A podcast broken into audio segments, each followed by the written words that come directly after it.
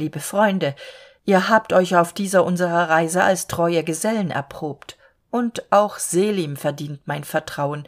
Daher will ich euch etwas aus meinem leben mitteilen das ich sonst ungern und nicht jedem erzähle. Die geschichte von dem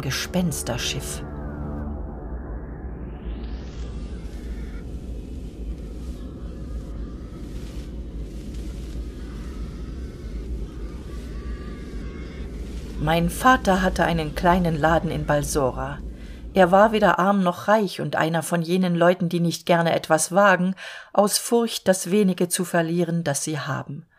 Er erzog mich schlicht und recht und brachte es bald so weit dass ich ihm an die hand gehen konnte. Gerade als ich achtzehn jahre alt war als er die erste größere spekulation machte starb er wahrscheinlich aus gram tausend goldstücke dem meere anvertraut zu haben ich musste ihn bald nachher wegen seines todes glücklich preisen denn wenige wochen hernach lief die nachricht ein dass das schiff dem mein vater seine güter mitgegeben hatte versunken sei. Meinen jugendlichen mut konnte aber dieser unfall nicht beugen. Ich machte alles vollends zu geld was mein vater hinterlassen hatte und zog aus um in der fremde mein glück zu probieren nur von einem alten diener meines vaters begleitet im hafen von balsora schifften wir uns mit günstigem winde ein. Das schiff auf dem ich mich eingemietet hatte war nach indien bestimmt. Wir waren schon fünfzehn tage auf der gewöhnlichen straße gefahren als uns der kapitän einen sturm verkündete.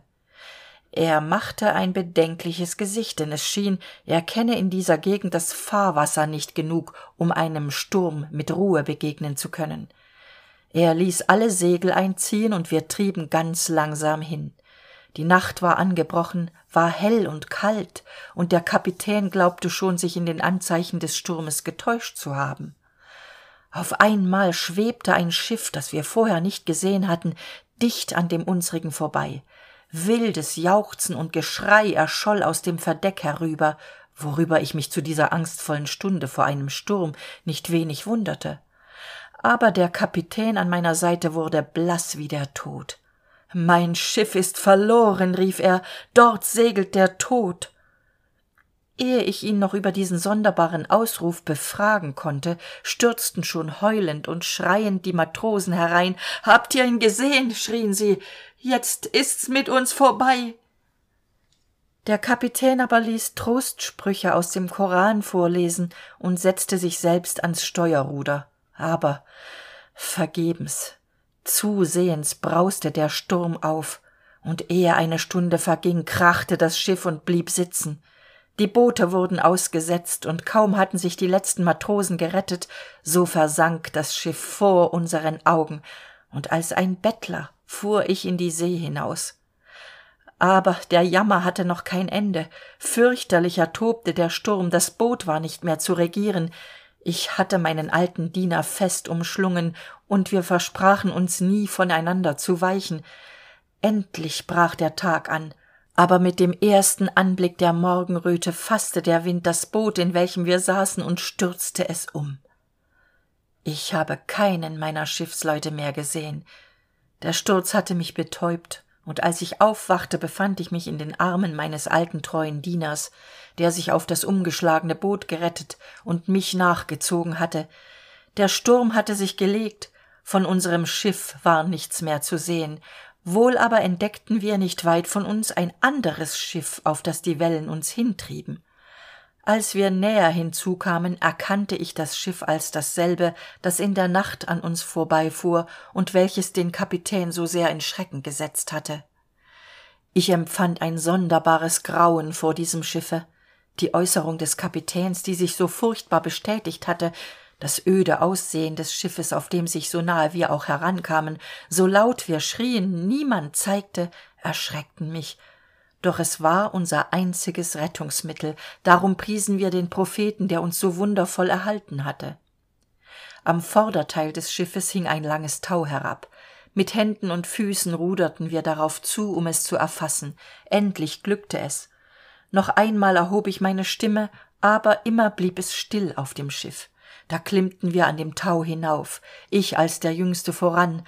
Aber entsetzen welches schauspiel stellte sich meinem auge dar als ich das verdeck betrat?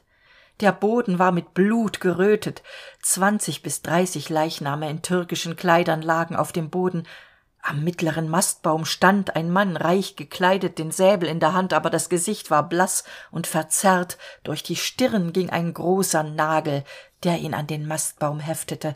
Auch er war tot. Schrecken fesselte meine schritte. Ich wagte kaum zu atmen. Endlich war auch mein begleiter heraufgekommen.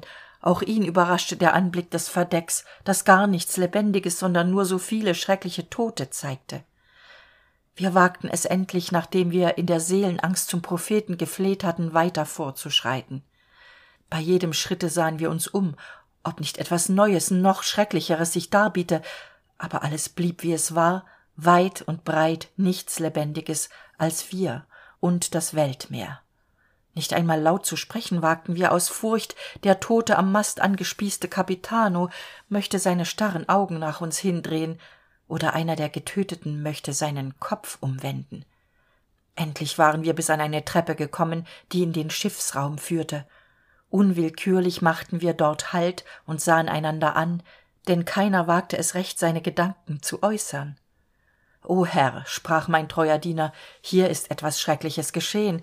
Doch wenn auch das schiff da unten voll mörder steckt so will ich mich ihnen doch lieber auf gnade und ungnade ergeben als längere zeit unter diesen toten zubringen ich dachte wie er. Wir faßten uns ein herz und stiegen voll erwartung hinunter. Totenstille war aber auch hier und nur unsere schritte hallten auf der treppe. Wir standen an der türe der kajüte. Ich legte mein ohr an die türe und lauschte. Es war nichts zu hören. Ich machte auf. Das gemach bot einen unordentlichen anblick dar. Kleider waffen und andere geräte lagen untereinander. Nichts in ordnung. Die mannschaft oder wenigstens der capitano mussten vor kurzem gezecht haben denn es lag alles noch umher. Wir gingen weiter von raum zu raum von gemach zu gemach. Überall fanden wir herrliche vorräte in seide perlen zucker und so weiter.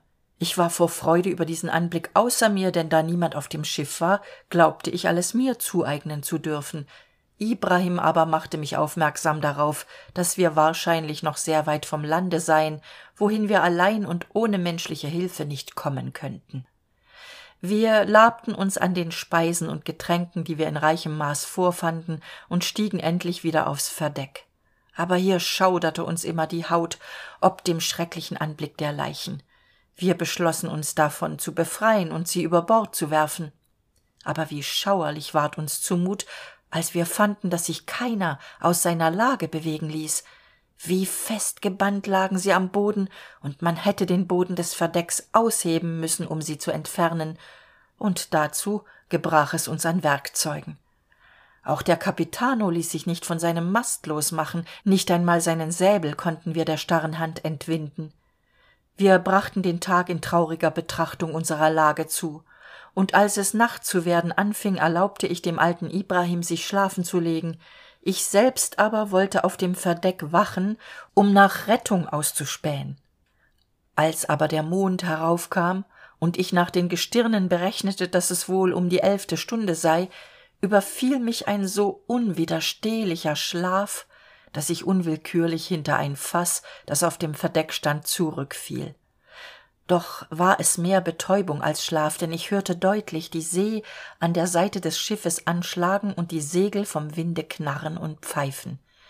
Auf einmal glaubte ich stimmen und männertritte auf dem verdeck zu hören.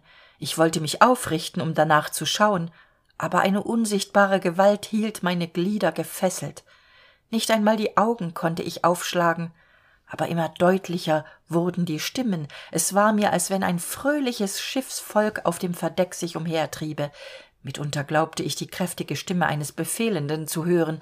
Auch hörte ich taue und segel deutlich auf und abziehen. Nach und nach aber schwanden mir die sinne. Ich verfiel in einen tieferen schlaf in dem ich nur noch ein geräusch von waffen zu hören glaubte und erwachte erst als die sonne schon hoch stand und mir aufs gesicht brannte verwundert schaute ich mich um. Sturm schiff die toten.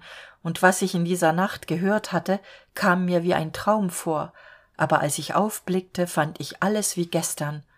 Unbeweglich lagen die toten. Unbeweglich war der capitano an den mastbaum geheftet. Ich lachte über meinen traum und stand auf um meinen alten zu suchen. Dieser saß ganz nachdenklich in der kajüte. O herr rief er aus als ich zu ihm hineintrat ich wollte lieber im tiefsten grund des meeres liegen als in diesem verhexten schiff noch eine nacht zubringen. Ich fragte ihn nach der ursache seines kummers und er antwortete mir als ich einige stunden geschlafen hatte wachte ich auf und vernahm wie man über meinem haupt hin und her lief. Ich dachte zuerst ihr wäret es aber es waren wenigstens zwanzig die oben umherliefen. Auch hörte ich rufen und schreien. Endlich kamen schwere tritte die treppe herab da wusste ich nichts mehr von mir. Nur hie und da kehrte auf einige augenblicke meine besinnung zurück. Und da sah ich dann denselben mann der oben am mast angenagelt ist an jenem tisch dort sitzen singend und trinkend. Aber der der in einem roten scharlachkleid nicht weit von ihm am boden liegt saß neben ihm und half ihm trinken. Also erzählte mir mein alter diener. Ihr könnt es mir glauben meine freunde dass mir gar nicht wohl zumute war denn es war keine täuschung. Ich hatte ja auch die toten gar wohl gehört. In solcher gesellschaft zu schiffen war mir greulich. Mein ibrahim aber versank wieder in tiefes nachdenken. Jetzt hab ich's rief er endlich aus. Es fiel ihm nämlich ein sprüchlein ein das ihn sein großvater ein erfahrener weitgereister mann gelehrt hatte und das gegen jeden geister und zauberspuk helfen sollte auch behauptete er jenen unnatürlichen schlaf der uns befiel in der nächsten nacht verhindern zu können wenn wir nämlich recht eifrig sprüche aus dem koran beteten. Der vorschlag des alten mannes gefiel mir wohl. In banger erwartung sahen wir die nacht herankommen. Neben der kajüte war ein kleines kämmerchen. Dorthin beschlossen wir uns zurückzuziehen. Wir bohrten mehrere löcher in die türe hinlänglich groß um durch sie die ganze kajüte zu überschauen. Dann verschlossen wir die türe so gut es ging von innen und ibrahim schrieb den namen des propheten in alle vier ecken. So erwarteten wir die schrecken der nacht. Es mochte wieder ungefähr elf uhr sein als es mich gewaltig zu schläfern anfing. Mein gefährte riet mir daher einige sprüche des korans zu beten was mir auch half mit einem male schien es oben lebhaft zu werden. Die taue knarrten schritte gingen über das verdeck und mehrere stimmen waren deutlich zu unterscheiden. Mehrere minuten hatten wir so in gespannter erwartung gesessen. Da hörten wir etwas die treppe der kajüte herabkommen. Als dies der alte hörte fing er an den spruch den ihn sein großvater gegen spuk und zauberei gelehrt hatte herzusagen. Kommt ihr herab aus der luft steigt ihr aus tiefem meer schlieft ihr in dunkler gruft stammt ihr vom feuer her. Allah ist euer herr und meister ihm sind gehorsam alle geister. Ich muss gestehen ich glaubte gar nicht recht an diesen spruch und mir stieg das haar zu berg als die tür aufflog. Herein trat jener große stattliche mann den ich am mastbaum angenagelt gesehen hatte der nagel ging ihm auch jetzt mitten durchs hirn. Das schwert aber hatte er in die scheide gesteckt. Hinter ihm trat noch ein anderer herein weniger kostbar gekleidet. Auch ihn hatte ich oben liegen sehen. Der capitano denn dies war er unverkennbar hatte ein bleiches gesicht einen großen schwarzen bart wild rollende augen mit denen er sich im ganzen gemach umsah. Ich konnte ihn ganz deutlich sehen als er an unserer türe vorüberging er aber schien gar nicht auf die türe zu achten die uns verbarg. Beide setzten sich an den tisch der in der mitte der kajüte stand und sprachen laut und fast schreiend miteinander in einer unbekannten sprache. Sie wurden immer lauter und eifriger bis endlich der capitano mit geballter faust auf den tisch hineinschlug dass das zimmer dröhnte mit wildem gelächter sprang der andere auf und winkte dem capitano ihm zu folgen. Dieser stand auf riß seinen säbel aus der scheide und beide verließen das gemach. Wir atmeten freier als sie weg waren. Aber unsere angst hatte noch lange kein ende. Immer lauter und lauter ward es auf dem verdeck. Man hörte eilends hin und her laufen und schreien lachen und heulen. Endlich ging ein wahrhaft höllischer lärm los so dass wir glaubten das verdeck mit allen segeln komme zu uns herab. Waffengeklirr und geschrei auf einmal aber tiefe stille. Als wir es nach vielen stunden wagten hinaufzugehen trafen wir alles wie sonst. Nicht einer lag anders als früher. Alle waren steif wie holz. So waren wir mehrere tage auf dem schiffe. Es ging immer nach osten wohin zu nach meiner berechnung land liegen musste aber wenn es auch bei tag viele meilen zurückgelegt hatte bei nacht schien es immer wieder zurückzukehren denn wir befanden uns immer wieder am nämlichen fleck wenn die sonne aufging. Wir konnten uns dies nicht anders erklären als dass die toten jede nacht mit vollem winde zurücksegelten. Um nun dies zu verhüten zogen wir ehe es nacht wurde alle segel ein und wandten dasselbe mittel an wie bei der türe in der kajüte. Wir schrieben den namen des propheten auf pergament und auch das sprüchlein des großvaters dazu und banden es um die eingezogenen segel. Ängstlich warteten wir in unserem kämmerchen den erfolg ab. Der spuk schien diesmal noch ärger zu toben. Aber siehe am anderen morgen waren die segel noch aufgerollt wie wir sie verlassen hatten wir spannten den tag über nur so viele segel auf als nötig waren das schiff sanft fortzutreiben und so legten wir in fünf tagen eine gute strecke zurück. Endlich am morgen des sechsten tages entdeckten wir in geringer ferne land und wir dankten allah und seinem propheten für unsere wunderbare rettung. Diesen tag und die folgende nacht trieben wir an einer küste hin und am siebenten morgen glaubten wir in geringer entfernung eine stadt zu entdecken wir ließen mit vieler mühe einen anker in die see der alsobald grund fasste setzten ein kleines boot das auf dem verdeck stand aus und ruderten mit aller macht der stadt zu. Nach einer halben stunde liefen wir in einen fluß ein der sich in die see ergoß und stiegen ans ufer.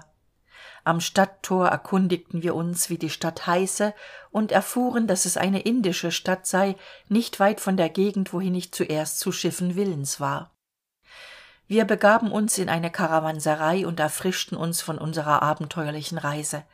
Ich forschte daselbst auch nach einem weisen und verständigen manne indem ich dem wirt zu verstehen gab dass ich einen solchen haben möchte der sich ein wenig auf zauberei verstehe.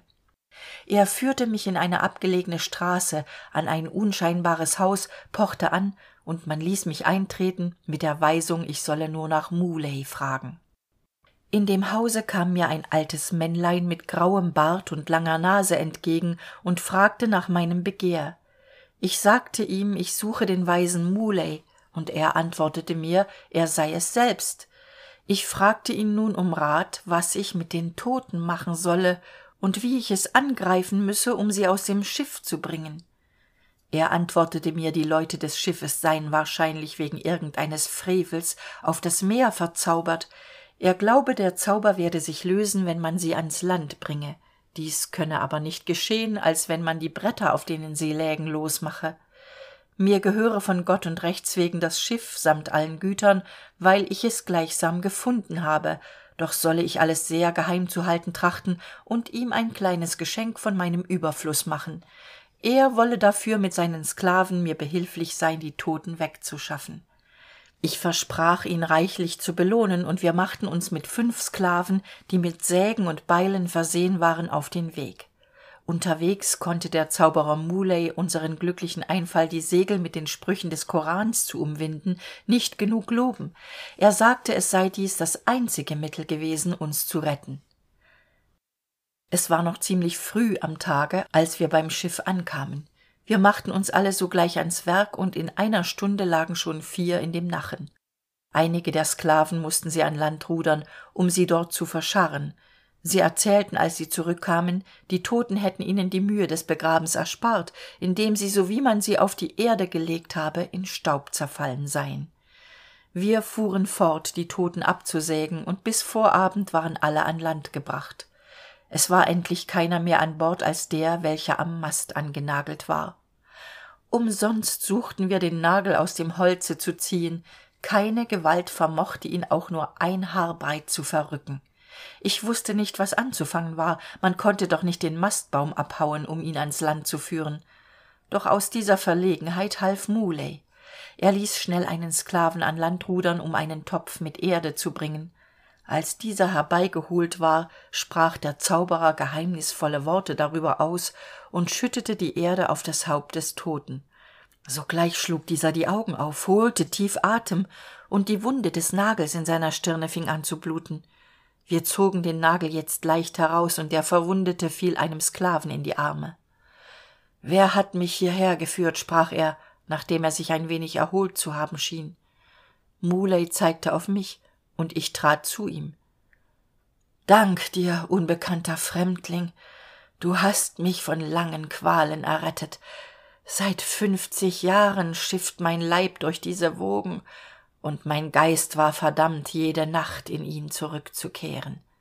Aber jetzt hat mein haupt die erde berührt und ich kann versöhnt zu meinen vätern gehen ich bat ihn uns doch zu sagen wie er zu diesem schrecklichen zustand gekommen sei. Und er sprach vor fünfzig jahren war ich ein mächtiger angesehener mann und wohnte in algier.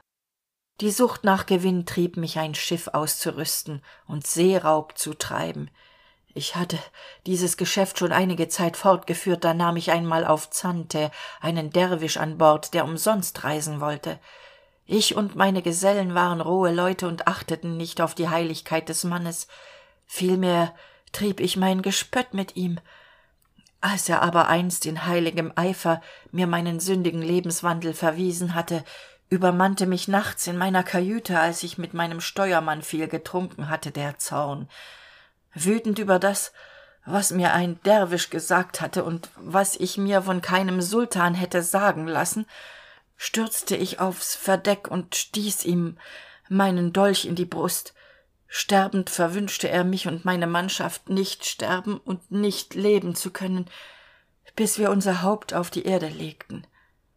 Der derwisch starb und wir warfen ihn in die see und verlachten seine drohungen.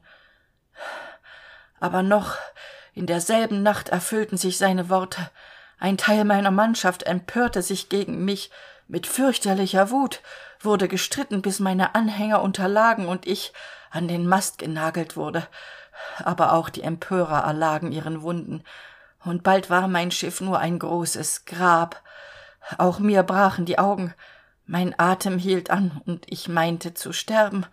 Aber es war nur eine erstarrung die mich gefesselt hielt. In der nächsten nacht zur nämlichen stunde da wir den derwisch in die see geworfen erwachten ich und alle meine genossen das leben war zurückgekehrt.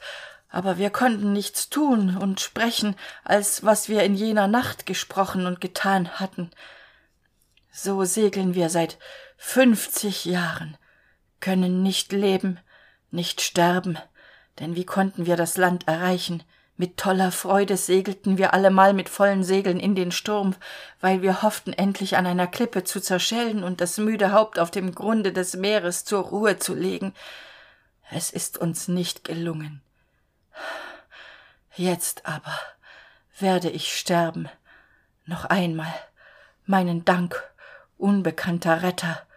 Wenn schätze dich lohnen können so nimm mein schiff als zeichen meiner dankbarkeit der capitano ließ sein haupt sinken als er so gesprochen hatte und verschied. Sogleich zerfiel auch er wie seine gefährten in staub. Wir sammelten diesen in ein kästchen und begruben ihn an land. Aus der stadt nahm ich aber arbeiter die mir mein schiff in guten zustand setzten.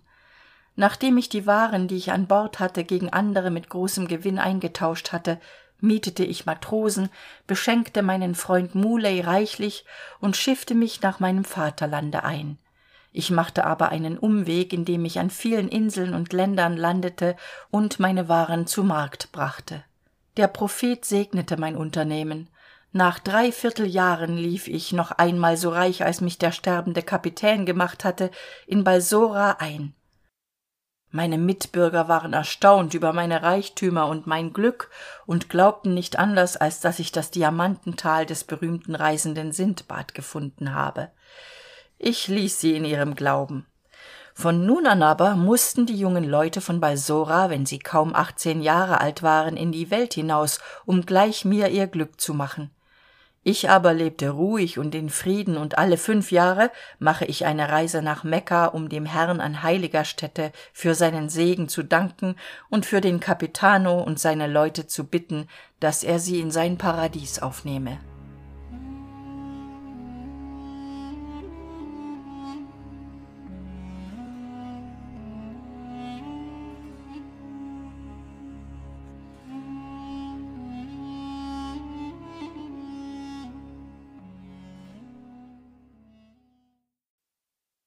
Das war's schon. Geschichte vorbei. Aber wenn du den Hörkanal mal in seiner ganzen Länge und Breite erforschen willst, dann kann ich dir empfehlen, den Hörkanal einmal auf YouTube aufzusuchen. Dort gibt es neben den üblichen Geschichten, Sagen, Märchen und Satiren auch noch eine riesengroße Menge Gedichte. Ich stelle Romanhörbücher vor, die ich für LibriVox eingelesen habe, und vielleicht möchtest du ja sogar meine Mundart-Playlist erforschen. Bis bald auf YouTube oder bei der nächsten Geschichte hier. Tschüss und winke winke, Eva